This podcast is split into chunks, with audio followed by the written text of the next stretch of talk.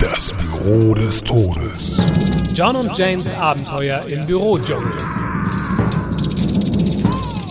Oh, hallo John. Kannst du mir kurz helfen? Ich habe meine Schublade fallen lassen. Vorsicht, Jane. Nicht bewegen. Oh Gott, John! Hast du mich erschreckt?